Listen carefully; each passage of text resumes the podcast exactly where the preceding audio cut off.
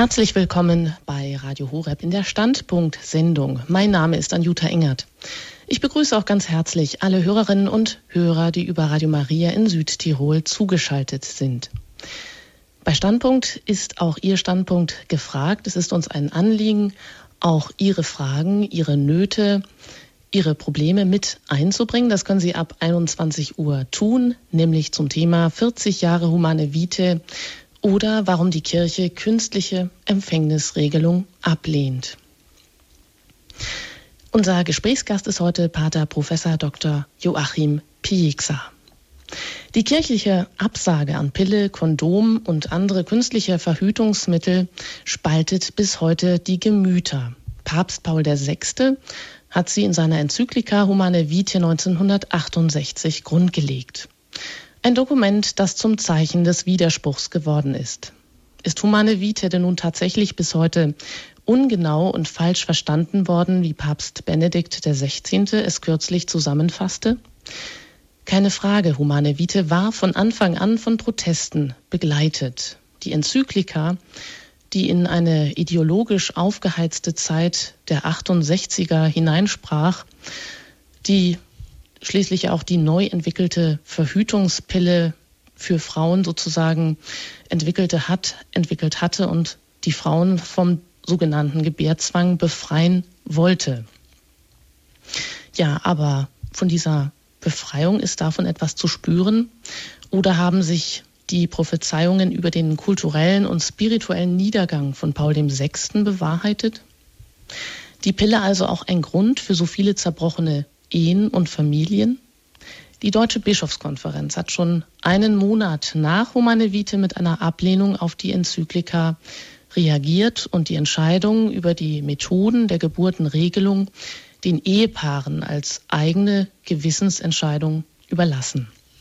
Kann es nun angesichts einer ganzen Generation des Schweigens und des Dissens zu dieser kritischsten aller Papstenzykliken nach 40 Jahren doch noch zu einer Generation der Zustimmung kommen? Das fragt der Präsident der größten Pro-Life-Organisation der Welt, Thomas Euteneuer. Und damit darf ich ganz herzlich begrüßen, Pater Professor Dr. Joachim Piekser. Grüß ja, Gott. Grüß Gott Ihnen und allen Zuhörern und Zuhörerinnen. Schön, dass Sie heute Abend mit dabei sind, dass wir Sie gewinnen konnten als Gesprächsgast zu diesem umstrittenen Thema. Sie sind heute aus Augsburg zugeschaltet. Sie waren dort Ordinarius für Moraltheologie an der Universität Augsburg. Sie sind Priester und Mitglied der Missionare der Heiligen Familie.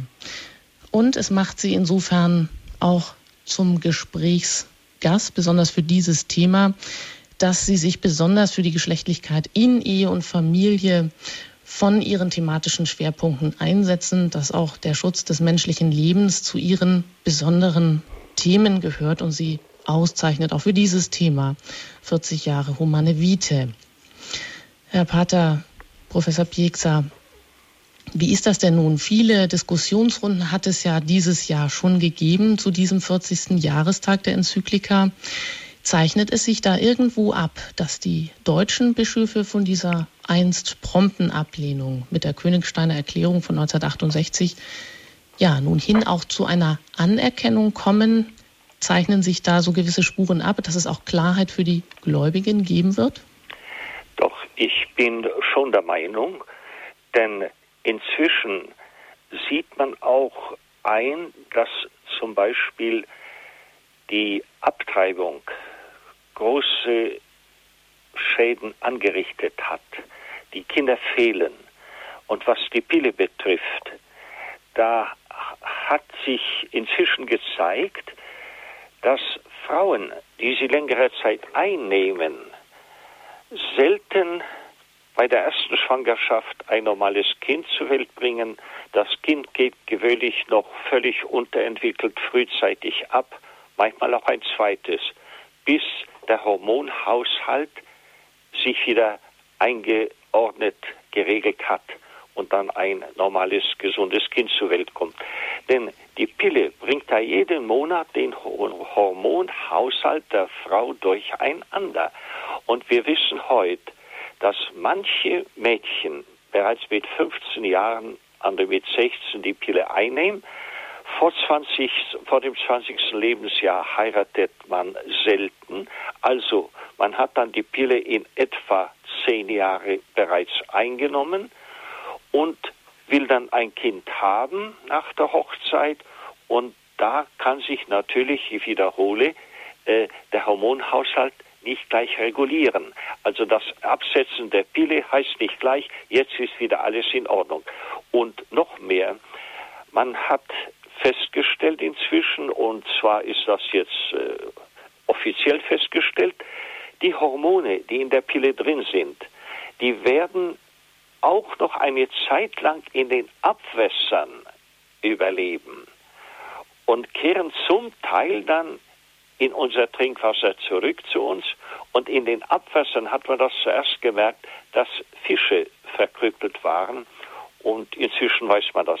Also schon mal die Pille rein ärztlich gesehen ist eine verhängnisvolle Sache und tut auch der Frau keinen guten Dienst, denn der Spiegel hat es ein paar Jahre nach der Pille, also Anfang der 60er, so formuliert, die Pille sollte die Frau befreien vom Ge Gebärzwang, wie man das damals formulierte. Und es hat sich gezeigt, sie war jetzt, wurde jetzt total verfügbar für den Mann, denn vorher konnte sie sich ausreden, sie hat jetzt ihre Zeit und so weiter. Und das gilt jetzt heute natürlich nicht mehr. Aber genug dazu. Wir wollen das vor allem vom Glaubensstandpunkt betrachten. Zunächst mal also diese allgemeine Antwort auf Ihre einleitende Frage. Mhm, ja, soweit danke ich Ihnen. Natürlich gibt es auch viele Menschen, die sich, die gläubig sind, die vielleicht auch eine katholische Ehe führen wollen, die für die nun aber dieses vollständige Verbot aller Mittel von künstlicher oder mechanischer Empfängnisverhütung nicht so verständlich ist und äh, die jetzt in ihrer persönlichen Situation vielleicht die natürliche Empfängnisregelung zeitweise so nicht leben können. Was ist mit diesen Paaren guten Willens? Werden ja, sie ja. nicht von der Kirche oder von der Seelsorge vor Ort auch alleine gelassen oder zu wenig unterstützt? Sie haben recht, allein gelassen. Es sind wirklich Leute, wie Sie sagen, guten Willens. Und äh, das vermerkt auch der Papst in der Enzyklika, wir werden darauf noch zurückkommen. Und zwar, man hat in der Tat, wie Sie sagen, zu wenig informiert, auch gerade kirchlicherseits. Aber noch interessanter, ich werde noch auf eine Veröffentlichung des deutschen Familienministeriums von 1988 verweisen. Und da heißt es einleitend, auf Anweisung der Weltgesundheitsorganisation hat das Familienministerium 1981, also sieben Jahre vor Veröffentlichung, eine Arbeitsgruppe NFP gegründet.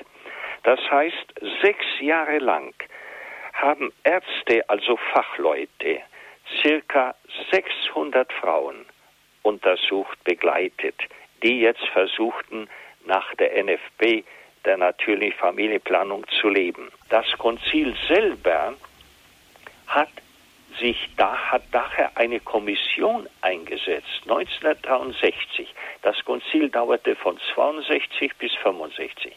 Eine Kommission eingesetzt und zwar von Sachkundigen, also auch Medizinern und Ehepaaren, damit also Sachkunde und Lebenserfahrung zusammenkommen um den katholischen Eheleuten sagen zu können, so auf diese Weise könnt ihr verfahren, ohne jetzt gegen den Glaubensgrundsatz zu verstoßen, Gott ist der Herr des Lebens. Der Mensch darf sich also nicht anmaßen, dagegen zu verstoßen, sich so aufzuführen, als wäre er der Herr des Lebens. Und davon ist zunächst auszugehen. Denn viele haben gefragt, ja, wo steht denn in der Heiligen Schrift etwas über die natürliche Empfängnisregelung? Äh, äh, Natürlich steht in der Bibel nichts. Aber die Bischöfe mussten einerseits den Grundsatz wahren, Gott ist der Herr, und andererseits einen praktikablen Weg finden, der diesem Glaubenssatz entspricht. Deshalb die natürliche Familienplanung. Also naturgegebene empfängnisfreie Tage im Monatszyklus der Frau, die die Eheleute dann benutzen können, um die Zahl ihrer Kinder zu regeln. Deshalb auch Zeitwahlmethode genannt. Also das schon mal vorausgeschickt. Denn die künstliche Empfängnisverhütung ist bereits ein Eingriff, eine Anmaßung. Ich will kein Kind und dann bin ich bereit, alles zu tun, einschließlich der Abtreibung, um es nicht zu bekommen. Andererseits kann man natürlich sagen, die Kirche hat auch lange Zeit eine leibfeindliche Lehre vertreten, die so eigentlich auch nicht biblisch angelegt ist. Kann man denn sagen, die Kirche hätte es auch versäumt, seit Humane Vitae dem Leib und der Geschlechtlichkeit der Sexualität auch eine positive, eine sinnstiftende Wertschätzung zu geben. Die Theologie des Leibes von Papst Johannes Paul hat es ja gegeben und er hat es ja auch nun mal wirklich vom Aspekt der ehrlichen Liebe her gesehen. Aber das ist ja an äh, vielerorts auch gar nicht angekommen. Das ist genau im Zweiten Vatikanischen Konzil geschehen, was Sie sagen. Und Sie haben recht, eine gewisse Leibfeindlichkeit hat die christliche Verkündigung immer begleitet, zu Unrecht. Und zwar die Leibfeindlichkeit, die kam aus dem heidnischen Dualismus, das will ich jetzt eher betrachten, es sei denn, jemand wird das wünschen. Die Leibfeindlichkeit, und die galt sozusagen als die strengere Frömmigkeit, ein völliger Unsinn. Denn Gott hat Mann und Frau erschaffen und ihnen gesagt, sie sollen ein Fleisch werden, also eine Liebes- und Lebenseinheiten und Kinder zur Welt bringen. Also die Sexualität, die Ehe, auch die Freude, das alles ist Gott gewollt. Und das hat genau das Konzil gesagt, hat sich breit mit der Ehe befasst in der Pastoralkonstitution mit Artikel 47 angefangen, wo es heißt, der sexuelle Zeugungsakt ist von sittlicher Würde, wenn er human vollzogen wird. Also er bedarf keiner Rechtfertigung, wie noch der heilige Augustinus meinte. Er ist von sittlicher Würde. Und das Konzil hat auch schon gesagt, 1965, die Eheleute sind zu Mitwirkung mit der Liebe des Schöpfers und Erlösers berufen. Sie sind gleichsam Interpreten dieser Liebe. Heißt konkret, die Zeugung darf man nicht dem, müssen sie nicht, sollen sie nicht dem blinden Zufall überlassen. Sie dürfen Abstände einhalten, ich komme noch darauf. Also das alles ist im Konzil bereits gesagt. Aber Sie haben recht, Priester, leider auch Bischöfe haben darauf kaum hingewiesen. Nur die Verteufelung, die kam durch, und zwar katholische Moraltheologen haben dies getan. Und dagegen wagten die Bischöfe nicht, entgegen dem entgegenzutreten. Also, was Sie jetzt eben sagten, Sie haben völlig recht, aber das Konzil, ich sage nochmals, hat hier wunderbare Sachen gesagt und der Papst hat das vorausgesetzt und bestätigt. Sie sind die Eheleute so in Humana Vita Deuter des göttlichen Schöpfungsplanes und das rechte Gewissen der Eheleute ist der Wegweiser zur verantwortlichen Elternschaft, wobei sie allerdings nicht Wege beschreiten dürfen, die die Kirche in Auslegung der göttlichen Offenbarung verbietet. Also äh, die Enzyklika hat eindeutig angeknüpft an das Zweite Vatikanische Konzil. Aber nochmals, es ist alles untergegangen in der Diskussion, denn was Sie zu Recht erwähnten, 1968 im selben Jahr beginnt doch die Revolution. Und zur Durchsetzung politischer Ziele wurde auch die Moral, die Sexualmoral angewendet, und zwar Lustprinzip. Und stellen Sie sich vor, da hat das deutsche Familienministerium 1975 im zweiten Familienbericht geschrieben, die Kommunen sind die bessere Alternative zu Familie. Ein Wahnsinn. Und die Kinder, die in Kommunen aufwachsen, die sollen anti-autoritär erzogen werden. Heißt konkret, sie sollen machen dürfen, was sie wollen, da würden ihre Fähigkeiten entwickelt. Also das nun mal jetzt auch wieder sehr dicht und global, aber nur damit Sie sehen, hier wurde etwas verpasst, nicht vom Konzil, nicht vom Papst. Denn der Papst, das Konzil, ich sagte schon, hat eine Kommission 63 eingesetzt und die tagte weiter nach dem Konzil. Und erst fünf Jahre danach hat der Papst die Enzyklika anhand dieser Kommission entworfen. Ja, Sie haben sich ähm, umfassend, ein umfassendes Bild von Humane Vitae natürlich gemacht, wollen uns das vortragen und wir wollen ja auch zum genaueren Verständnis dieser Enzyklika beitragen, die, wie Papst Benedikt ja auch sagte, bis heute falsch verstanden ist. Was steht denn nun genau drin dazu, Professor, Pater Professor Joachim Piekser? Bitte schön. Ja, es geht hier vor allem einmal um den Glaubensgrundsatz, nur ein Verhalten, das diesem Grundsatz nicht widerspricht, das heißt Ausnutzung der empfängnisfreien Tage im Monatszyklus der Frau. Und das ist jetzt die Frage der Sicherheit. Und da hat die Bundes das Familienministerium in der erwähnten Broschüre ja, wie ich schon sagte, an die 600 Frauen sechs Jahre lang begleitet, untersucht und kam zu dem Ergebnis, dass die Familienplanung, ich werde noch dazu sprechen, dass die einmal eine gute Information voraussetzt, und da fehlt es an NFB-Beratern, schreibt das Familienministerium. Einmal also das Wissen und eine gewisse Disziplin, vor allem von Seiten des Mannes, der fähig sein muss, während der fruchtbaren Tage der Frau, ich werde auch dazu noch gleich etwas sagen, bereit ist, enthaltsam zu leben.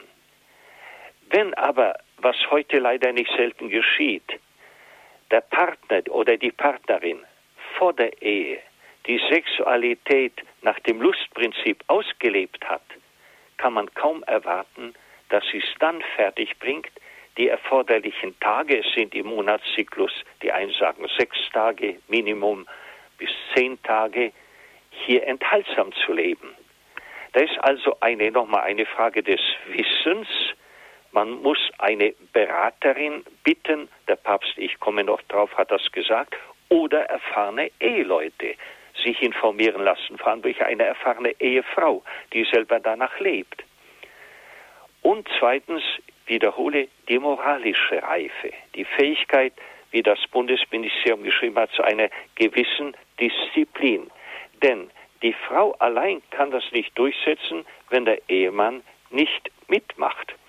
Und in dieser Broschüre des Familienministeriums, die Ergebnisse erstellt durch Ärzte, kommt zum Ergebnis, dass die Gebrauchssicherheit der natürlichen Methode so sicher ist wie die Pille, eigentlich etwas sicherer noch.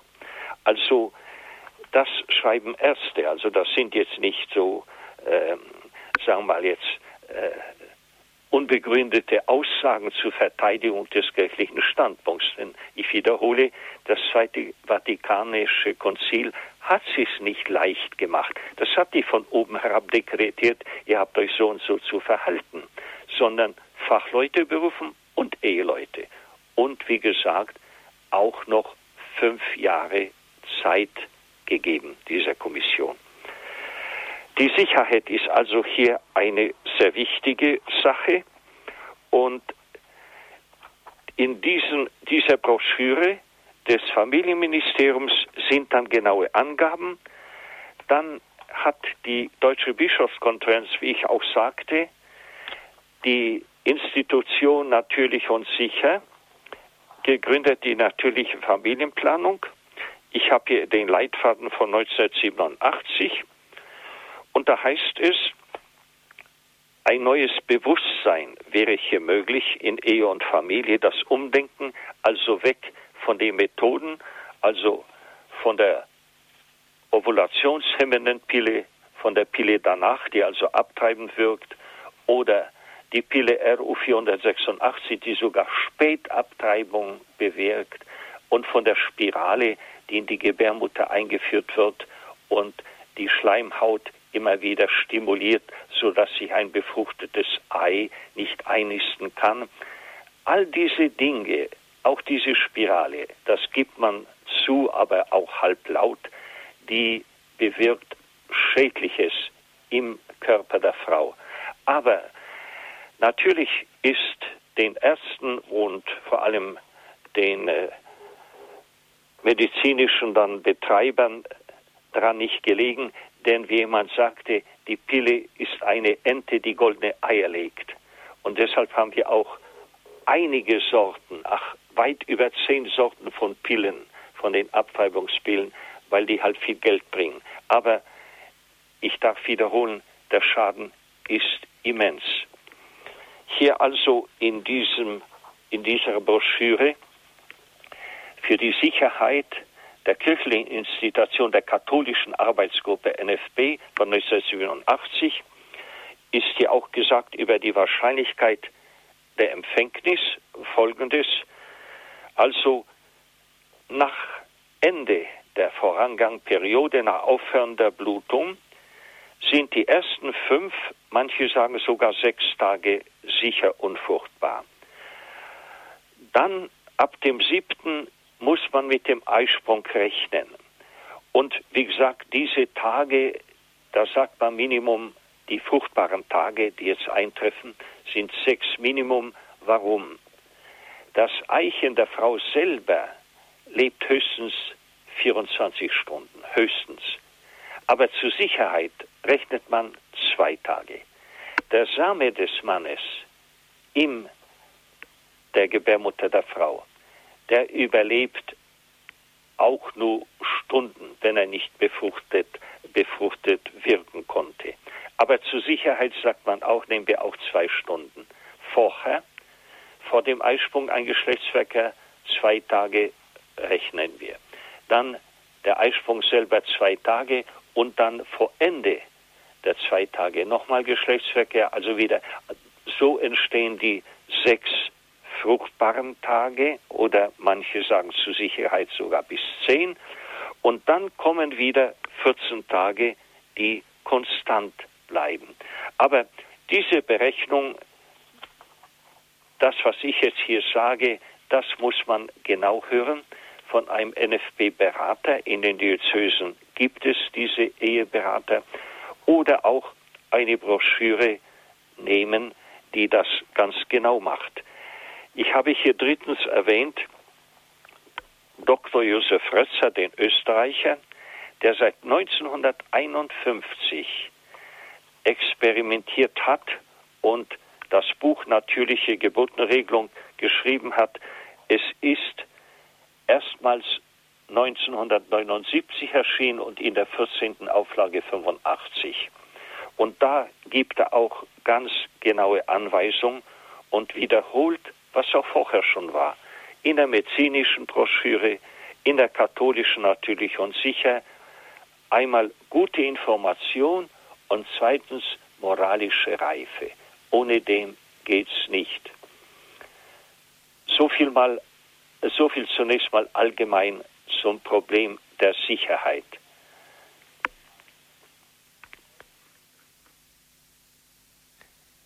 Sie hatten schon erwähnt, die Enzyklika ist 1968 erschienen in der Zeit, als die Revolution begann, die Studentenrevolution, wo man gegen alle Institutionen revoltierte. Und dieser Zeitgeist hat sich natürlich auch in der Theologie bemerkbar gemacht. Da sagte vor kurzem zum Beispiel der Regensburger der Münchner Erzbischof Marx, damals noch Studentensprecher, er sei auch damals verlegen gewesen, also eigentlich gegen die Pille, denn die Informationen waren ja sehr oberflächlich und meistenteils falsch, und habe später erkennen müssen, sie sei weitsichtig und auch sehr notwendig. Und das hat auch Papst Benedikt gesagt an der Lateranuniversität. Der Vortrag ist in der Tagespost erschienen am 25. Mai bereits. Er hat auch die Weitsicht der Enzyklika betont, ihre unveränderte Wahrheit und der Schlüsselbegriff, um ihren Inhalt richtig zu erfassen, bleibt die Liebe, die mit der Vernunft, das heißt mit dem natürlichen Sittengesetz, ein Bündnis eingehen muss. Diese Einsicht muss wiederentdeckt werden, vor allem bei jungen Menschen, damit sich die Sexualität nicht in eine Droge verwandelt und einen erstickenden Egoismus unterworfen wird. Vor allem also in der Jugenderziehung sollte dieses Prinzip zur Geltung kommen. Die Freiheit muss sich mit der Wahrheit verbinden. Also hier bezeugen der Papst und auch der Erzbischof, den ich auch sehr schätze durch, äh, aufgrund seiner Weitsicht, bezeugen beide, hier ist vieles nachzuholen. Und deshalb bin ich auch überzeugt, dass hoffentlich neue Initiativen kommen werden zu dieser Problematik. Also der Zeitgeist hat große Schäden zugefügt. Das gibt man ja zum Teil auch politisch heute durchaus äh, zu und vor allem auch in der Kirche. Die Bischöfe damals, die Deutschen, Sie haben es ja erwähnt, haben in der Königsteiner Erklärung Königstein war der Versammlungsort der Bischöfe, wo sie sich mit Moraltheologen getroffen hatten. 1965, also im selben Jahr, 1968, pardon, im selben Jahr, aber August, ein Monat nach Erscheinen der Enzyklika Humana Vitae. Denn sie waren unter Zeitdruck. Im September fand der Katholikentag in Essen statt. Also die Enzyklika Juli ein Monat später die Königsteiner Erklärung und ein Monat später nochmal der Katholikentag. Denn da hat man schon die Messer gewetzt, um mal etwas überspitzt zu formulieren. Man wollte mit der Pille und hat auch total abgerechnet. Da gab es nur Beschimpfung und Kritik von oben an. Also, und die Bischöfe wollten hier einspringen und ein wenig die Spannung entschärfen und haben deshalb wie Sie sagten, dem Gewissen der Eheleute die Entscheidung überlassen, was an sich ja auch richtig ist, zunächst mal. Aber dann gesagt, wenn Sie der Meinung sind, mit dieser natürlichen Familienplanung nicht auszukommen, dürfen Sie nach dem Gewissen handeln. Hier war der Fehler der Bischöfe.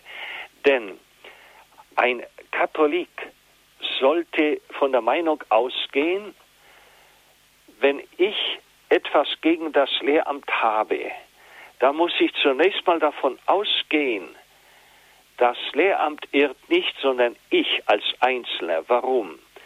Weil das Lehramt der Kirche, das hat Jesus selber den Aposteln gesagt, ich werde den Heiligen Geist senden, er wird euch in die volle Wahrheit führen. Also die Kirche ist wie ein Schiff, das nicht untergehen kann im Irrtum, die Kirche, weil der Heilige Geist in ihr wirkt.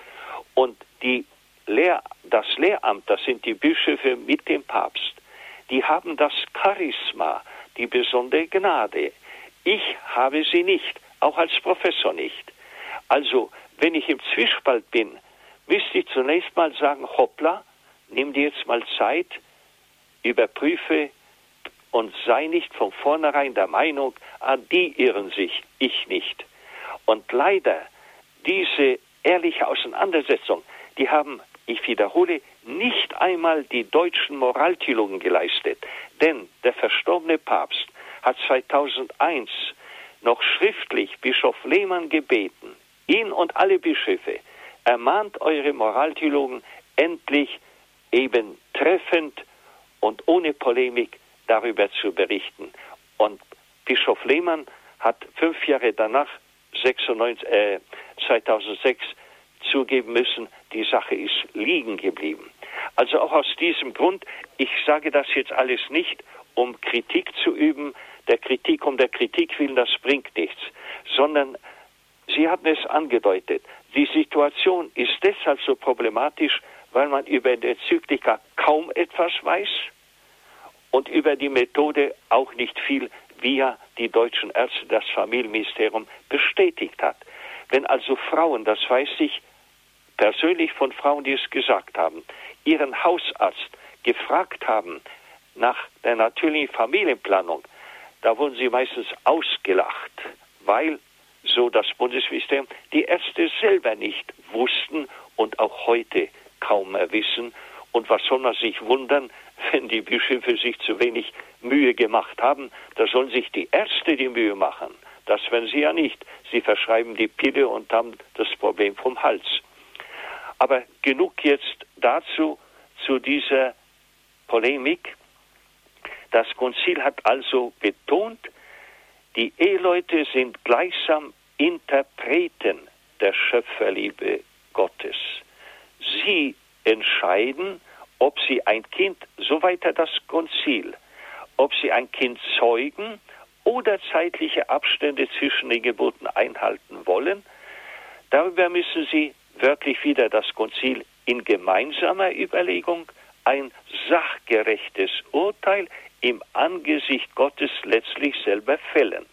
Das sagt das Konzil in der Pastoralkonstitution, Artikel 50. Und das haben die deutschen Bischöfe wiederholt, zunächst korrekt in der Königsteiner Erklärung. Das war korrekt. Nur, dann haben die Bischöfe zugefügt, wenn sie anderer Meinung sind, sollen sie Ärgernis vermeiden, also das nicht öffentlich verbreiten, wenn sie der Meinung sind, sie dürfen anders handeln und können das vor Gott verantworten. Das steht im Konziltext eben nicht drin. Das war gedacht zur Entschärfung, wie ich schon sagte, des Essener Katholikentags. Aber es hat nur noch Öl ins Feuer gegossen und hat das Feuer nicht entschärft, nicht gelöscht. Aber ich sage nochmals, man soll die Bischöfe auch bitte verstehen, das war damals eine so verworrene Zeit. Wenn Sie an die Aussagen denken, die Kommunen sind die bessere Alternative zur Familie, die Kinder anti-autoritär erziehen und die Sexualität jeder mit jedem, denn in den Kommunen hat das Kind mehrere Väter und mehrere Mütter und das wird sich gut auswirken. Das sind doch alles, also erlauben Sie Idiotismen sondergleichen, die längst widerschaftlich widerlegt sind, wissenschaftlich. Aber damals waren sie sozusagen die öffentliche Atmosphäre. Da war man überzeugt, endlich ein Aufbruch in das neue Zeitalter. Die Folgen haben wir ja heute zum Teil noch, wie wir wissen. Aber Zurück zum Konzil. Sie sind Interpreten. Sie müssen das Urteil selber fällen, aber ein sachgerechtes im Angesicht Gottes. Und der Wert ihres Urteils, nochmals so weiter das Konzil, hängt also nicht allein von der guten Absicht ab, wie in der Königsteiner Erklärung gesagt, sondern von objektiven Kriterien, die sich aus dem Wesen der menschlichen Person ergeben das, was der Papst gemeint hat, man müsse sich auf die Liebe zurückbesinnen, dass also Sexualität mit der ganzen Person zu tun hat. Ich kann also nicht eine Frau, auch die eigene Ehefrau nicht sozusagen als Sexobjekt benutzen zu meiner Befriedigung und dann sozusagen als Mann die Hände in Unschuld waschen und sagen, und du siehst zu, wie die damit fertig bist, wenn jetzt ein Kind zur Welt kommt. Du kannst ja abtreiben. Also so geht's nicht. Es darf die Sexualität darf nicht zur Droge werden. Da hat der Papst aber den Nagel auf den Kopf getroffen heute. Und ich wiederhole, wenn einer der Partner die Sexualität vor der Ehe so gebraucht oder missbraucht hat, kann ich leider kaum erwarten, dass er in der Ehe fähig ist, umzudenken. Denn perverses Verhalten, und pervers ist es, eine Frau als Sexobjekt zu betrachten und nicht mehr, nicht ihre Würde der Person, ihre Anmut, sondern nur die Sexualität. Wenn jemand das herab, so herabgesunken ist, der steht unter Zwang. Und zwar einer Perversion, so analog wie der Alkoholiker. Er kämpft nicht mehr mit seiner Perversion so erfolgreich wie jemand, der eben nicht alkoholsüchtig ist. Dem fällt es nicht leicht, Maß zu halten, sagen, jetzt lasse ich das mal, ein andermal wieder und so weiter. Das kann der Perverse nicht, auch nicht im sexuellen Bereich. Und da hat mal ein Mann, der auch Kinder missbraucht hat, dann zugegeben, wenn ich ein Opfer sehe, dann wird meine Freiheit ausgeschaltet, Vorsichtmaßnahmen, nur eines gilt, wie bekomme ich dieses Opfer in meinen Griff? Und dann geschehen Dinge, wo wir sagen, das ist ja nicht mehr menschlich. Denn der Perverse hat beim Kindesmissbrauch nicht die Erfüllung im Geschlechtsverkehr an sich, in der Quälerei. Dann, wenn das Kind stöhnt vor Schmerz und bittet, wenn es zunichte macht, das ist schon wie ein Psychiater sagte, das ist nicht mehr menschlich, das ist dämonisch. Also diese Tiefen gibt es auch. Und deshalb, ich wiederhole, das Konzil spricht vom rechten Gewissen, von objektiven Kriterien. Also die Hingabe in einer wirklich humanen Zeugung in wirklicher Liebe zu wahren. Artikel 51. Das sei betont, so weiter das Konzil gegen die falsche Meinung, das gute Ziel rechtfertige böse Mittel. Also ich will meine sexuelle Befriedigung und die Frau wahrscheinlich auch. Naja, und alles andere ist damit gerechtfertigt. Wir haben ja Gutes im Sinn und wir haben ja dazu geheiratet und so weiter. Nein, dieser Grundsatz, dass ein gutes Ziel böse Mittel rechtfertige, den hat schon der Apostel Paulus bekämpft im Römerbrief. Und zwar schreibt er, gilt am Ende das, womit man uns, er meint die Christen, verleumdet und was einige uns in den Mund legen, lasst uns Böses tun, damit Gutes geschehe, das sei fern. Diese Leute werden mit Recht verurteilt. Also auch hier ein Grundsatz, den das Konzil bereits betont hat. Sie haben eingeschaltet bei Radio Horeb in der Standpunktsendung zum Thema 40 Jahre Humane Vitae oder warum die Kirche künstliche Empfängnisregelung ablehnt. Es hat gesprochen Pater Professor Dr. Joachim Piekser. Er fährt fort und ähm, Herr Professor Piekser, ich würde Sie bitten, vielleicht auch die Problembereiche der Enzyklika vom Text her Humane Vitae hier noch einmal vielleicht zusammenzufassen. Ja. Also ich hatte auch bislang gesagt, die Kritik an der Enzyklika, die ist größtenteils aus ihrer Unkenntnis gekommen. Man hat auch überstrenge Sicht der Sexualität vorgeworfen und so. Und das alles, das ich versuche noch etwas dazu zu sagen, stimmt so nicht. Denn bereits das Konzil hat eine Sicht der Ehe vertreten, die sehr positiv ist und auch zu Recht positiv ist. Das entspricht der Heiligen Schrift. Und die Enzyklika hat dasselbe getan. So hat das Konzil zum Beispiel festgestellt, ich zitiere, die Ehe ist aber nicht nur zur Zeugung von Kindern eingesetzt, sondern die Eigenart des unauflöslichen personalen Bundes und das Wohl der Kinder fordern, dass auch die gegenseitige Liebe der Ehegatten ihren gebührenden Platz behalte, wachse und reife. Wo nämlich das intime eheliche Leben unterlassen wird, kann nicht selten die Treue als Ehegebot in Gefahr geraten und das Kind als Ehegut in Mitleidenschaft gezogen werden. Dann werden die Erziehung der Kinder und auch die tapfere Bereitschaft zu weiteren Kindern gefährdet. Und ähnlich sagt es auch dann die Enzyklika in Artikel 16. Die Eheleute sollen, dürfen auch aus gerechten Gründen Abstände einhalten in der Reihenfolge der Geboten. Und folgende Dinge sind jetzt genannt. Die Ehegatten müssen auf ihr eigenes Wohl wie auf das ihrer Kinder, der schon Geborenen oder zu erwarten, achten. Sie müssen die materiellen und geistigen Verhältnisse der Zeit und ihres Lebens zu erkennen suchen und schließlich auch das Wohl der Gesamtfamilie der weltlichen Gesellschaft und der Kirche berücksichtigen. Und dann hat der Papst auch gesagt, es wird vielen die verantwortliche Elternschaft schwer, ja sogar ganz unmöglich erscheinen. Daher wendete sich der Papst an folgende Personen und Gruppen, die Eltern mit Rat und Tat zu unterstützen. Die staatlichen Behörden hat er gebeten, dem Wohl der Ehe und Familie zu dienen. An die Wissenschaftler die Bitte gerichtet, sichere Grundlagen zu schaffen für eine Empfängnisregelung. Den christlichen Eheleuten legt der Papst nahe, wörtlich nicht den Mut zu verlieren, sondern in inständigem Gebet und in der Heiligen Messe Gnade und Liebe zu schöpfen und zudem im Bußsakrament Zuflucht zur Barmherzigkeit Gottes zu nehmen. Eheleute, die sich in gleicher Situation befinden, bittet der Papst, einander zu helfen durch Rat und Bestärkung.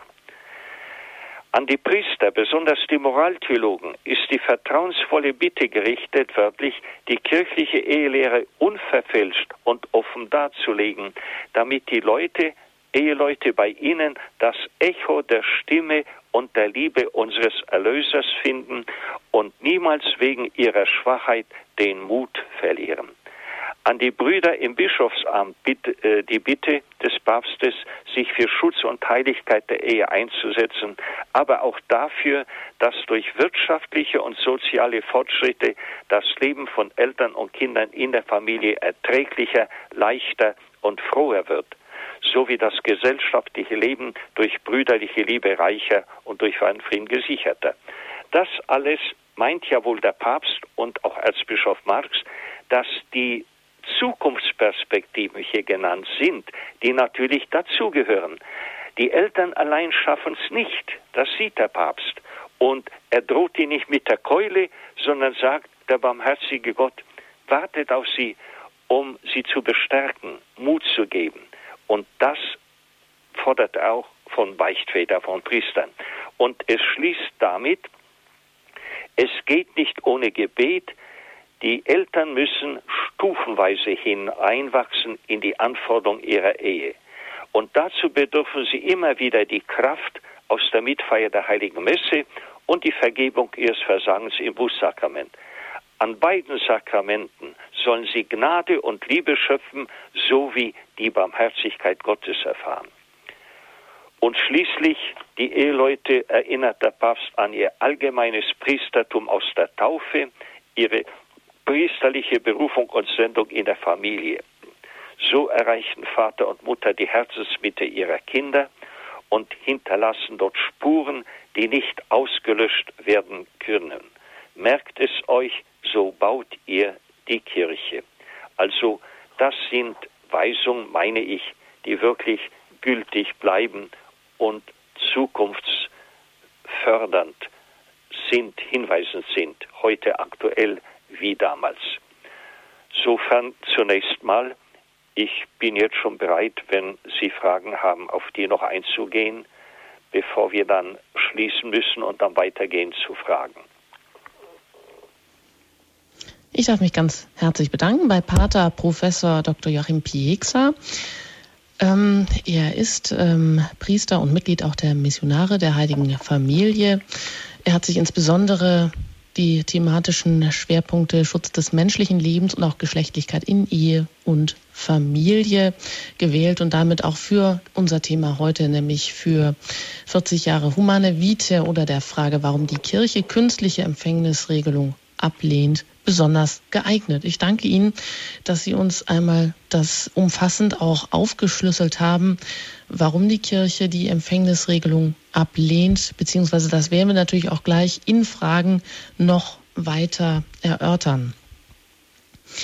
Vielleicht ist es sogar so, dass der Aspekt der ehelichen Liebe oftmals auch zu kurz gekommen ist in dem Dokument. Wie würden Sie das denn sehen, Herr Professor Pieksa? Sie meinen in Humane Vitae? In Humane Vitae. Mhm. Ja, ich habe schon darauf hingewiesen. Die Pastoralkonstitution hat angefangen mit Artikel 47 bis 52 diese Grundlagen skizziert. Also, was auch zum Schluss noch zitiert habe, dass die eheliche Liebe nicht leiden darf, dass sie einen Vorrang hat. Denn erst wenn das Eheband gelingt, dann ist auch die Kindererziehung äh, möglich und kann gelingen. Also äh, ich glaube, wie ich schon sagte, viele wissen gar nicht oder haben es gar nicht gelesen und die Enzyklika, die stützt sich ja grundsätzlich auf die Aussagen und wiederholt nur das Notwendigste natürlich. Denn warum wiederholen, was dort breit gesagt wurde? Es ist wirklich mal lesenswert, da aufzuschlagen. Und genauso, wenn Sie den Katechismus der katholischen Kirche nehmen, der jetzt zuletzt als Kompendium erschienen ist, ein Kompendium, das keine 10 Euro kostet, und das vor kurzem erschienen ist und da über das Ehesakrament mal lesen, was da geschrieben steht. Da werden Sie sehen, dass die katholische Sicht der Ehe eine zutiefst humane ist. Denn interessanterweise, auch in Liebesliedern klingt genau das an, was die katholische Ehe auch verlangt. Du allein, das heißt Treue, du für immer, das heißt Unauflöslichkeit. Und das klingt auch in Liebesliedern an. Da ist die tiefste Sehnsucht des Menschen. Und all diejenigen, die jetzt angeblich den Menschen entgegenkommen und die Scheidung erleichtern und weiß ich was alles, die vergehen sich eigentlich an der tiefsten Sehnsucht des Menschen, die ja Gott selber eingepflanzt hat ins menschliche Herz. Also so sehe ich auch die katholische Sicht der Ehe als zutiefst humane Sicht. Aber natürlich, wer die Geschlechtlichkeit anders sieht, der wird natürlich sich daran stoßen und da wiederhole ich mich leider, leider. Die Lehre des Konzils, die hat man kaum gekannt, leider auch unter Priestern, denn ich weiß es von Diskussion und die die Enzyklika hat man auch kaum gelesen, auch Priester, nicht alle, denn ihnen hat genügt, was die Zeitung berichten, ja, dass sie nichts taugt und dass sie gegen die Eheleute ist und nicht praktikabel und so weiter. Aber mal an die Quellen heranzugehen, die mal zu lesen, als Priester habe ich die heilige Pflicht dazu. Eheleute haben oft keine Zeit, Enzykliken zu lesen und so weiter. Aber der Priester hat sie doppelt und in hoher Verantwortung und da nicht so Zeitungsmeldung zu verkünden, denn in der Zeitung gilt ja And Crime. Also Krimis, die sind die beste Nachricht. Humane Vitae, wir haben es gehört, ähm, ist bis heute kritisch aufgenommen oder wird von vielen ähm, ja, von vielen Gruppen gar nicht wahrgenommen. Dieser Aspekt wurde immer ausgeblendet, aber da soll eben jetzt auch dieses Jahr dazu beitragen, dass man sich vielleicht auch erneut dieser Enzyklika und auch diesem Verständnis der ehelichen Liebe zuwenden kann. Ich möchte jetzt nochmal ganz gezielt auch etwas ansprechen aus dem Dokument, aus dem schriftlichen Dokument von Humane Vitae, wo es heißt, dass jeder eheliche Akt von sich aus auf die Erzeugung menschlichen Lebens hingeordnet bleiben muss. Ich denke, das ist ein Kernsatz, vielleicht auch ein Kernsatz, der zu einem Streitpunkt geworden ist, weil er vielleicht auch missverständlich ähm, ist. Die Frage ist nämlich, wie sollen jetzt Ehepartner vielleicht, die im Augenblick keine weiteren Kinder haben können, ihre geschlechtliche Begegnung auf eine Zeugung hinordnen, die gar nicht eintreten soll? Herr Pater Pieksa. Ja, ich hatte hier die zu Beginn die Bücher zitiert natürlich Familienplan natürlich und sicher, dann vom Bundesfamilienministerium, äh, ist immer wieder zunächst die Information, die man hier braucht und zweitens dann auch die moralische Reife. Und Rötzer, den ich auch, den Arzt, den ich hier zitiert habe, sagte unterm auch, mit dieser natürlichen Familienplanung sollte man zu Beginn der Ehe beginnen, wenn man noch Kinder haben will. Wenn man sich also in der Methode geirrt hat, das kann durch Anwendungsfehler kommen, wie immer wieder zu lesen ist, dann hat man halt ein Kind, aber hat auch dazugelernt. Also das sind so praktische Hinweise, sowohl von den Ärzten wie vom Familienministerium, wie auch vom Arzt Rötzer, der sich lange Zeit damit beschäftigt hat und selber Familienvater ist. Das ist immer die Bedingung. Und die Information, die man auch, was ich auch erwähnt hatte, von einer erfahrenen Ehefrau bekommen kann, von Frau zu Frau, geht es viel intimer und besser, als wenn man jetzt äh, mit einer fremden Person zu tun hat. Hm, die Frage zielt natürlich jetzt auch auf eine theologische, auf eine biblische Begründung ab nach der Schöpfungsordnung, was im einzelnen Fall da dann genau darunter zu verstehen ist. Zuvor darf ich aber eine erste Hörerin noch zu Wort bitten, Frau Biesle. Grüß Gott. Grüß Gott. Es ist alles sehr schön. Ich habe mich damit früher auch beschäftigt. Also heute brauche ich das ja nicht mehr. Ich habe das früher auch genau studiert, aber es ist eigentlich sehr kompliziert, das was für die Frauen, auf was sie achten müssen, was sie alles notieren müssen. Das ist das Erste. Das Nächste ist dann, dass in der heutigen Zeit junge Männer, ich kann sagen, zu 90 Prozent auf sowas nicht eingehen dürfen und selbst die Männer gehen darauf nicht ein, die machen da nicht mit. In den aller, allermeisten Fällen. Und das sollte man auch bedenken, dass das einfach eine Schwierigkeit ist. Wer ist heute bereit von den Männern überhaupt darauf so zu verzichten, wie Sie es gesagt haben? Das ist in der Tat, was ich mit moralischer Reife meine. Wer vor der Ehe nicht gelernt hat, sich zu beherrschen, der wird es in der Ehe auch kaum schaffen. Es mag Ausnahmen geben, aber normalerweise ist es so.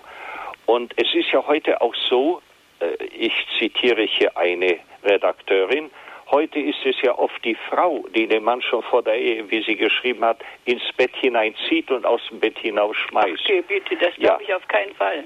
Also, äh, wenn sowas geschieht, dann ist sowieso alles ja. äh, vergeblich. Aber Sie sprechen von Notizen und so weiter. Das war anfangs auch noch bei Rötzer. Der hatte so gesagt, man soll es anfangs machen. Es gibt heute, ich weiß, also es gibt zwei Symptome. Die Temperaturerhöhung, die allerdings eine minimale ist. Aber es gibt spezielle Thermometer dazu. Die Temperatur, die man früh, die Aufwachtemperatur messen soll. Ja. Und dann die Schleimmethode, wo man also die eigene Vagina abtasten soll. Das kann eine Frau am besten erklären der anderen. Je flüssiger der Schleim, desto größere, größer die Empfängnismöglichkeit.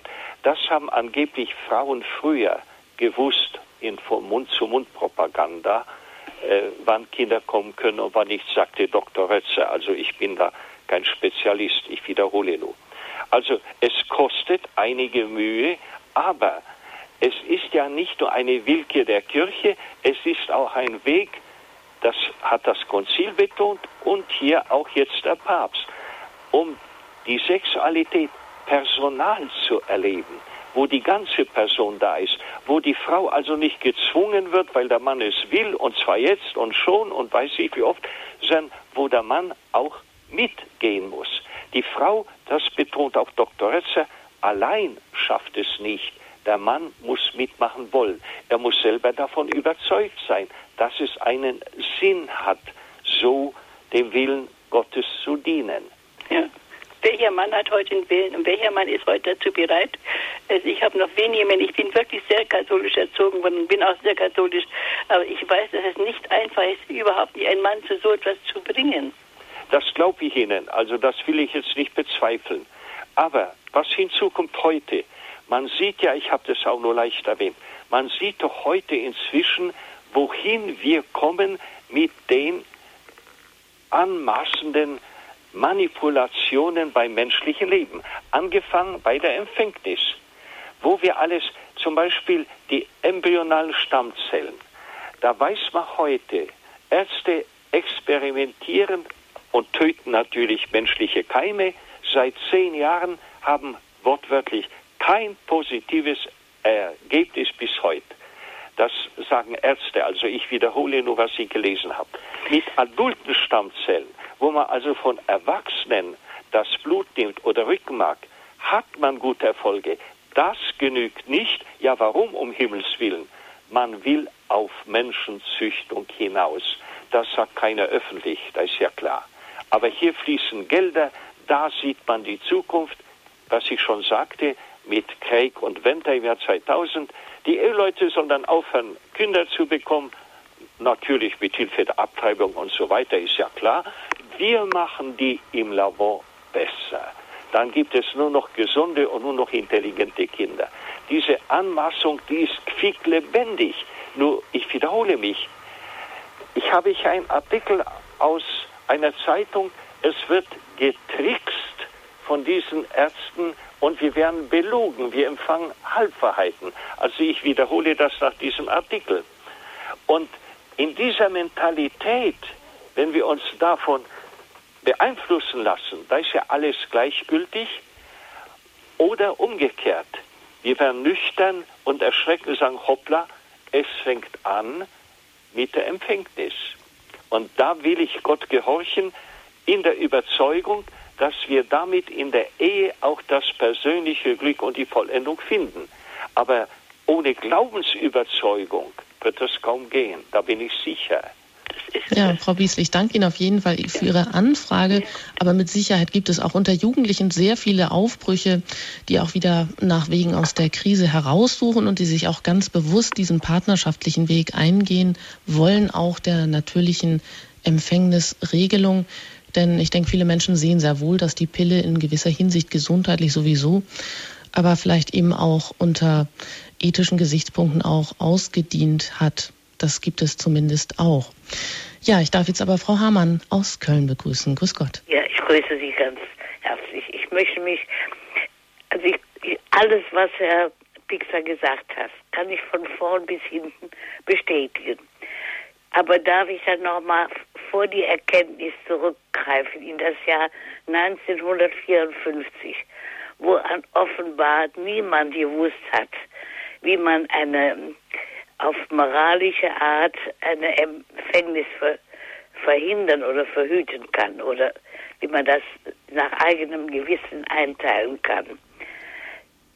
Da war mein Sohn zwei Jahre alt und ich war im Garten beschäftigt und da kam ein wildfremder Mann, den ich noch nie gesehen hatte. Und der hatte mir dann erzählt, wie man auf natürliche Weise ähm, Empfängnis verhüten kann. Allerdings bin ich da mit Ihnen vielleicht nicht ganz einig. Wir haben es dann später immer so gehalten, dass äh, wir fünf, sechs Tage nach der äh, Regelblutung gewartet haben. Und das hat auch immer geklappt.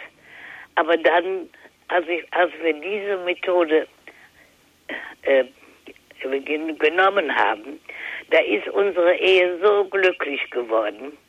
Es war allerdings so, wie Herr Pixer auch gesagt hat, äh, ich habe äh, nur einen Mann geheiratet, der sich auch vor der Ehe enthalten konnte. Und er konnte das dann auch hinterher.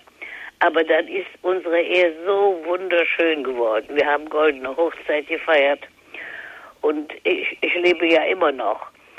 Ähm, und ich, also ich muss sagen, das ist so viel versäumt worden. Entweder wusste man das nicht, die Kirche wusste nichts, ob damals die Kenntnisse nicht so waren. Aber ich meine, gerade das ist es, dass keiner den Frauen Orientierung gegeben hat. Ich habe das Glück gehabt, dass ich äh, Frauen kannte damals, die sich von ihren Männern getrennt hatten, weil äh, sie äh, in Sexualität eben unersättlich waren und sie das nicht mehr aushalten konnten. Und da war ich vorgewarnt. Und dann habe ich mir immer gesagt, ich will niemals, wenn ich in Umständen bin und bin nicht verheiratet, äh, dass ich dann einem Mann nachlaufe, dass er mich heiratet. Das wollte ich auch immer nicht. Und ich muss nur sagen, alle Ratschläge, die Herr äh, Professor Pixler da gegeben hat, die kann ich voll und ganz unterstreichen und bestätigen. Die Ehen werden dann glücklich. Es ist so wunderschön für eine Frau, wenn, äh, wenn der Mann Rücksicht nimmt. Und wenn er sie auch mal in den Arm nehmen kann, ohne dass er was von ihr will. Und das äh, wirkt sich dann auch auf die Kinder aus. Ich danke ja, schön, Ihnen ich danke Ihnen ganz herzlich. Frau Hamann, Dankeschön. Ich danke auch für diese Bemerkung. Die Ehe wurde glücklicher. Hier heißt es nämlich auch, ich habe dieses Zitat jetzt äh, weggelassen, dass gerade auch die Enthaltsamkeit, so schwer sie und mühevoll sein mag, den Vorteil bringt, die Gestaltung der Zärtlichkeiten nimmt größeren Raum ein. Gerade, dass man dann weiß, sexuell nicht, aber die Zärtlichkeiten sind da, die dürfen wir uns gönnen und die kommen dann auch zur Geltung. Und wenn man dagegen einseitig nur auf die Sexualität fixiert ist, dann äh, fällt das natürlich mehr oder weniger unter den Tisch. Also ich danke Ihnen auch für diese Wortmeldung. Jetzt ist ein Anruf aus Liechtenstein reingekommen. Ich bin mit einer Hörerin aus Liechtenstein verbunden. Guten Abend allseits, guten Abend, Herr Professor. Ich ja. habe mit sehr viel Interesse Ihren schönen Vortrag gehört. Äh, ich frage mich aber, wie Sie an die jungen Leute gelangen. Radio Horeb bringt ausgezeichnete Vorträge. Heute Abend zum Beispiel hat sich kein, glaube ich, kein jüngerer Mensch gemeldet. Wie gelangt äh, die Kirche an die jungen Menschen? Sie haben völlig recht mit Ihrer Bemerkung. Die jungen Leute sind, was Sexualität betrifft, Sexualität betrifft, weit weggegangen von der Kirche. Mhm. Ich äh, würde einerseits die Schuld daran sehen, wiederum, ich spreche da nicht, um jetzt über andere zu richten, aber man traute sich kirchlicherseits kaum noch, der Pfarrer nicht und die Bischöfe nicht, überhaupt das Thema anzureißen, weil sofort eben eine schiefe Sicht auf die Kirche kam polemisch, mhm. einseitig. Ja. Das ist eine Sache und ich hoffe, dass der 40. Jahrestag die Meldung des Papstes, Bischof Marx, es werden Sie noch andere melden, dass die vielleicht eine kleine Wende bringt. Aber noch schlimmer halte ich es, was heute durch das Fernsehen in alle Familien kommt. Was sagt man denn einem jungen Mädchen mehr oder weniger? Du musst sexy sein. Das ist das höchste Lob. Ja. Und ein Junge muss cool sein. Ja. Wir würden heute sagen, verwahrlost und nicht cool. Ja. Aber das sind die Ideale, die bei denen ganz hoch stehen. Und wie mir eine Verwandte sagte, Onkel, wenn du mit 15 Jahren in der Schule sagen würdest, du hast doch keinen Freund und hast mit ihm nicht geschlafen, da bist du unten durch. Also du musst so schnell wie möglich Sex haben. Und dann hast du die Erfüllung. Und da kommt auch der Irrsinn. Im Bett verstehen wir uns gut, also das ist mein idealer Partner. Die Frage, ob er arbeiten kann, ob die Frau den Haushalt versteht, das wird unwichtig. Wir verstehen uns. Ja. Und dann kommt die Scheidung. Ja, eben, ich wollte gerade sagen, die Ehescheidungsziffern besagen etwas anderes, nicht? Ja. Und äh, die Frage heute, in äh, der Schule, da gibt es ja, so wie ich gehört habe, vielfach den äh, wirklich katholischen Religionsunterricht gar nicht mehr. Ja, ja. Da heißt es nur äh, Ethik oder äh, Kultur und genau, Religionen. Genau. Nicht, man muss über andere Religionen Bescheid wissen, aber man weiß über die eigene nicht genügend. Äh, das sind so Probleme. Oder man geht in den Gottesdienst, ja, da sind die Leute in der Regel äh, frühestens ab 40 da. Ja, ja, ja. Nicht? Also wie gerät eben die Kirche an die jungen Menschen? Und vor allem würde ich meinen, ganz wichtig, an die jungen Frauen eben. Dann, dann, wenn eine junge Frau entsprechend, sagen wir, gebildet ist, dann kann sie schon leiten. Ich habe, wir hatten einen Moralvortrag mit Gabriele Couvé, hm. Genderrevolution, über die Sexualaufklärung in der Schule. Da erwähnt sie ein Modell, dessen Film, da wird neun- und zehnjährigen Kindern der Sexualverkehr gezeigt und dann wird gesagt, wenn ihr das bei den Eltern seht, dann stört sie nicht. Und dann das Wichtigste, Empfängnisverhütung. Da müssen Kondome aufgezogen werden auf irgendwelche äh, äh, männlichen Glieder, also aus Plastik und so mhm. weiter. Und die Pille, also ein Kind mit neun oder zehn Jahren hat doch andere Interessen. Das ist doch viel ja, zu früh. Ja, ja. Aber von Liebe, von Verantwortung, Reife, Beherrschung, mhm. kein Wort. Das mhm. Wort Beherrschung, ja, das wäre ja Sonder. Die sollen sich ausleben. Und ich habe vor Jahren in der Zeitschrift für die katholische Landjugend eine Anweisung gefunden, das war kurz nach 68, wie sie sich selber befriedigen können. Stellen Sie sich mal vor. Also das war doch das Recht, das war doch die Art, ja. Also hier ist so viel vernichtet worden in den Seelen der Kinder. Also ist mhm. unvorstellbar. Und gibt es heute noch Ehebereitungsseminare oder Tage? Gibt, gibt, es, ja, gibt ja. Aber mhm. nicht alle nehmen daran teil. Und zweitens, es gibt längere oder auch kürzere Tage. Ich wohne hier gegenüber einem Exerzitienhaus, mhm. habe früher auch beim Beichtern geholfen. Das ist heute nicht mehr notwendig. Die Beichte ist auch vergessen. Wir haben doch keine Sünden, so ungefähr. Ja. Also auch das verflacht immer mehr. Und Sie können dann an einem Wochenende in Ehevorbereitung nie nachholen, was dort gar nicht mehr drin ist.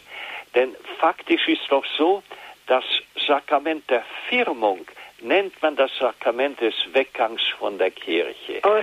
Da rafft man sich nochmal zusammen nach der Erstkommunion, denn die Firmung ist nach drei Jahren oder vier spätestens, aber dann lässt man die Kirche Kirche sein. Aber könnte es nicht eben so weit kommen oder ist es möglich, dass äh, Missionare wie Sie in äh, Ortschaften hinausgehen und eben diese wie ein Missionar früher und diese Themen vorbringt. Ist ja, das möglich überhaupt? Der, der, verstorbene Papst hat ja deshalb mit den Weltjugendtagen begonnen in ja. Rom vor Jahren. Da hat aber noch der Deutsch, äh, deutsche Vorsitzende von der katholischen Jugend mhm. Gegenveranstaltung gemacht in der Zeit, damit sie nur nicht nach Rom gehen. Ja. Die deutsche Beteiligung war die kleinste von Europa. Mhm. Vor dem Kölner Kat äh, Weltjugendtag wurde ein neuer Vorsitzender der katholischen Jugend gewählt. Der hat gnädig zugegeben, er wolle jetzt mit den Bischöfen zusammenarbeiten. Also es ist auch man hat in den katholischen Organisationen nachgelassen, das Katholische hier zu betonen, einzufordern. Ja. Da ist auch vieles vernachlässigt worden, denn man wollte die Jugend nicht verlieren. Das Gegenteil ist ja geschehen. Wenn man mhm. das Katholische nicht mhm. anbringt, und zwar positiv, dann sagen sie ja, wozu soll ich zu diesem Club angehören? ja, da sind vielleicht auch mehr denn je die Familien heute gefragt. Entschuldigen Sie, wir haben noch weitere Hörerinnen ja, und für das Gute auch Papst zu begeistern sind. Und damit möchte ich schließen. Ja. Danke, Danke vielmals. Papst Johannes Paul ja. II. hat ja auch Bitte. darauf hingewiesen, dass vor allem die Hauskirche hier gefragt ist und dass ja. es eben die Familien, die katholischen Familien sind, die eben auch versuchen, die natürliche Empfängnisregelung zu leben und zwar positiv zu leben. Ja, Frau Egger aus Südtirol hat sich gemeldet. Mit ihr bin ich jetzt verbunden. Grüß Gott. Ja, grüß Gott. Ja, ich höre, höre jetzt immer zu. Und ich wollte sagen, ich bin ein Kind von jetzt noch lebenden, zehn lebenden Geschwistern. Es waren 16. Ich bin aber jetzt die jüngste und bin selber Mutter von sieben Kindern. Meine Kinder sind im Abstand 1, äh, 69, der zweite 70, dann 73 und der, der vierte 74, dann 77, 81 und 83. Also es wurde immer der größere Abstand. Ja, man lernt, man lernt Erfahrung und ich habe aber viel mitbekommen von meiner Mutter. Meine Mutter hat mir so manches erzählt. Sie war ja erfahren mit so vielen Kindern. Sie hat, sie war eine gute, gute Zuhörerin im Allgemeinen. Nicht nur bei uns Kindern, sondern auch mit anderen Menschen zu Hause, die vorbeischauten. Auch viele Priester sind oft gekommen und haben uns den Segen immer wieder hinterlassen. Und das geht mir ganz, ganz stark ab in den Familien. Es schaut kein Priester mehr. Es geht, kommt kein Priester mehr in, in ein Heim, um auch äh, einen Segen zu bekommen. Logisch, man kann in der Kirche gehen, man kann Radio hören, man bekommt immer wieder den Segen. Aber trotzdem ist der Segen persönlich ist unendlich groß und gut. Hm. Ja, danke schön, Frau Egger. Vielleicht ja. können wir auch noch mal eben den Blick ein bisschen auf das lenken, was denn so positiv ist, auch an der Geschlechtlichkeit. Es sei denn, Sie möchten noch etwas darauf erwidern, Herr Pater Professor Piekser. Ja, die Geschlechtlichkeit, ich wiederhole mich, ist Gott gewollt. Und auch die Freude daran, das alles ist Gott gewollt, aber es ist doch erwiesen, wenn der Mensch sich nicht an Grenzen hält, wird er zum Sklaven des Geschlechtlichen, was ich schon erwähnte. Es ist die Alternative. Entweder ich kann mich beherrschen, dann dient mir die Geschlechtlichkeit, unserem Glück in der Ehe, oder ich werde zum Sklaven, wenn ich sie als Droge gebrauche. Der Vergleich des Papstes ist völlig richtig. Wie eine Droge. Dann bin ich pervers. Dann komme ich nicht mehr aus. Dann gilt nur noch Sex. Denn es ist typisch auch für die Perversitäten. Man sagt, die Erlebniswelt wird immer röhrenförmiger. Das heißt, alles wird ausgeklammert, was nicht dem Ziel meiner Perversitäten Veranlagung dient. Also das ist eine Verarmung des Menschen insgesamt und der Ehe sowieso. Eine Ehe kann nicht bestehen mit dieser Einstellung zur Sexualität.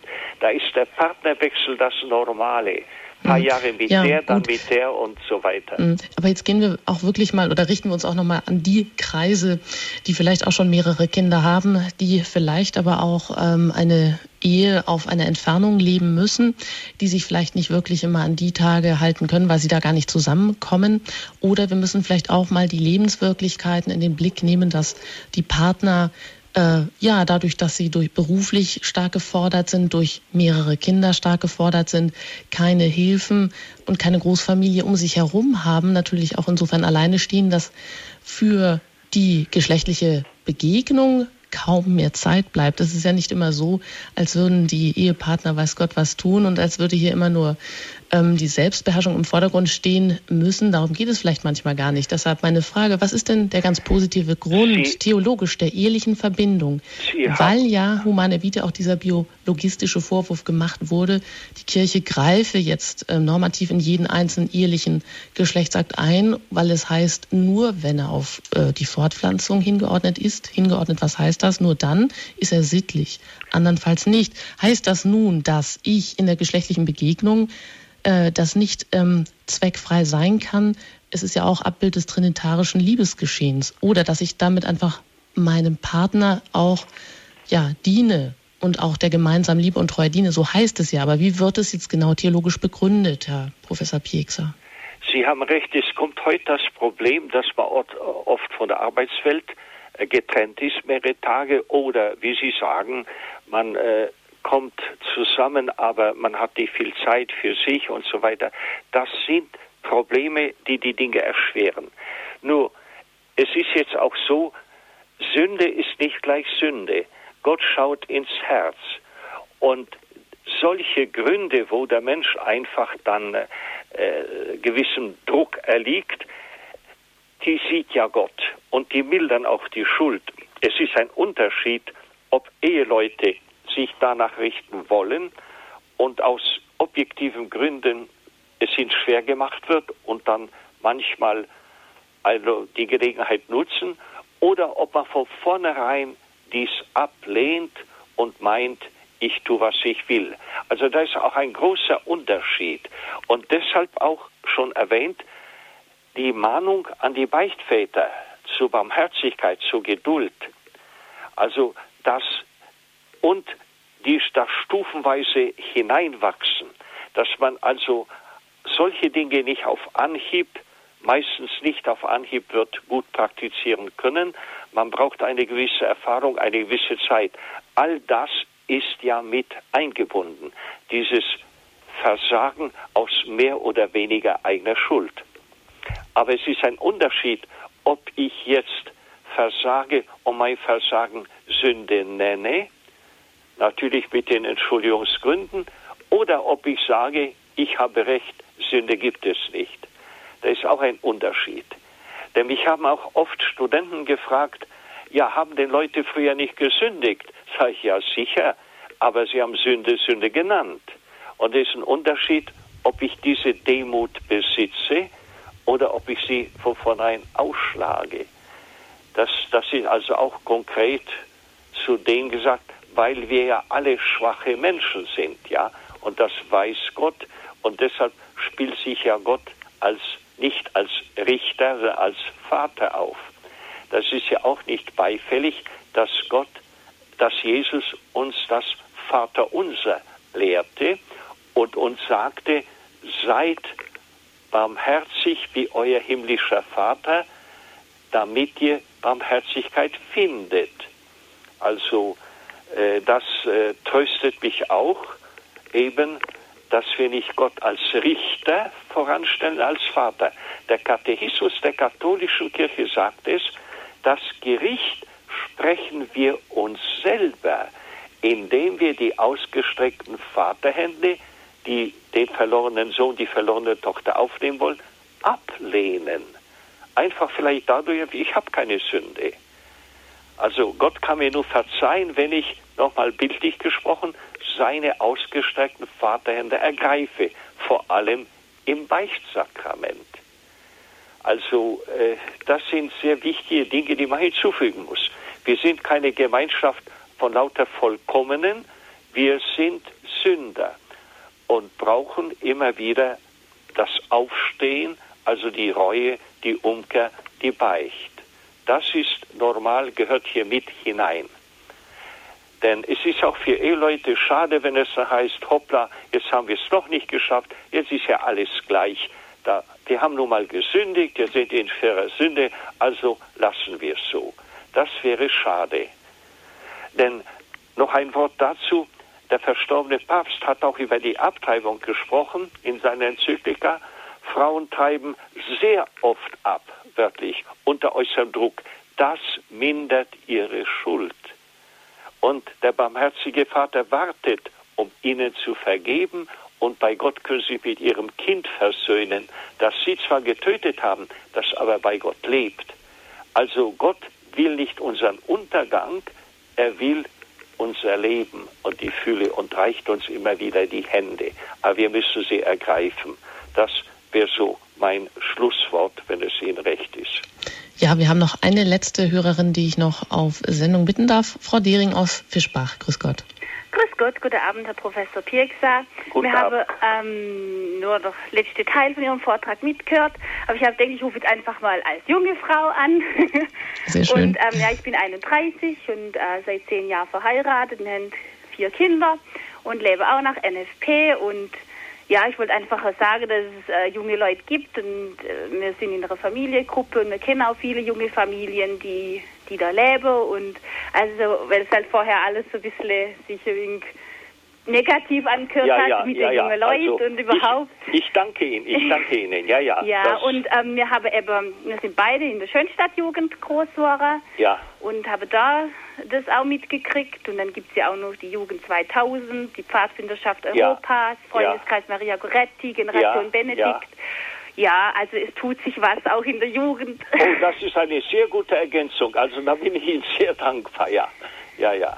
genau. Ja, schön, Frau Dering. Das ist sehr schön, dass Sie sich zu Wort melden und ja auch nochmal eine Lanze brechen für die jungen Familien, Ja, ja. denen es auch wirklich gelingt und die für ihre Ehe und auch für ihre Kinder daraus Sehr auch gut, großen sehr Segen ziehen und wo auch die eheliche Liebe in ihrer ganzen, in ihrem ganzen Sinngehalt dann auch zum Tragen kommt. Vielen Dank, Frau Dering. Ja, bitteschön. Ja, damit kommen wir dann so allmählich zum Schluss dieser Standpunktsendung zum Thema 40 Jahre Humane Vitae oder warum die Kirche künstliche Empfängnisregelungen ablehnt. Vielleicht nochmal ein positives Wort auch von Ihnen zum Abschluss. Ja. Was denn auch so dieser positive Sinngehalt auch der ehelichen Vereinigung, was das auch ja für den ganzen Seinsaustausch der beiden Partner meint? Das ist die äh, Erfüllung, die der Personante auf die Liebe zurückbesinnt, die den Menschen ganzheitlich annimmt, nicht nur als Sexobjekt. Die ganzheitliche Anmut, also die Schönheit als Person, die Würde als Person. Also es ist eine Erniedrigung, wenn ich einen Menschen anders sehe. Und dann das Wort des verstorbenen Papstes, der Weg der Kirche geht über die Familie. Das hat auch eine der Damen betont. In der Familie ist die Grunderziehung gegeben. Wenn sie nicht gegeben ist, ist dieses Minus sehr schwer nachzuholen. Also der Wert der Familie, die auch Kirche im Kleinen genannt wird, zu Recht, schon im frühen Christentum. Da hängt vieles dran. Und wie gesagt, die Eheleute, jeder Christ hat das allgemeine Priestertum, das heißt zum Heil anderer mitzuwirken. Ja, vielen Dank, Professor Pater Professor Dr. Pieksa, dass Sie heute zu Gast waren hier in der Standpunkt-Sendung über humane Vite. An dieser Stelle darf ich auch noch darauf hinweisen, dass Sie, wenn Sie etwas nicht mitbekommen haben, gerne auf unserer Homepage noch einmal nachhören können unter www.hore.org. Wenn Sie auf das, den Button Podcast gehen, können Sie sich auch diese Sendung dann noch einmal zeitunabhängig herunterladen und anhören. Ich wünsche Ihnen alles Gute, vor allem eine gesegnete Nacht. Bleiben Sie dran. Bei Radio Horeb geht es weiter mit dem Nachtgebiet der Kirche. Und es verabschiedet sich am Mikrofon an Jutta Engert. Und jetzt wollen wir an dieser Stelle noch Professor Pieksa um den priesterlichen Segen zum ja, Abschluss bitten. Gerne. Der Herr sei mit euch. Und mit deinem Geiste. Es segne euch der allmächtige Gott, der Vater, der Sohn und der Heilige Geist. Amen. Ich wünsche auch eine gute Nacht und danke fürs Zuhören und das Monitum auch. Vielen Dank und auf Wiederhören, Wiederhören an Pater Professor Pieksa.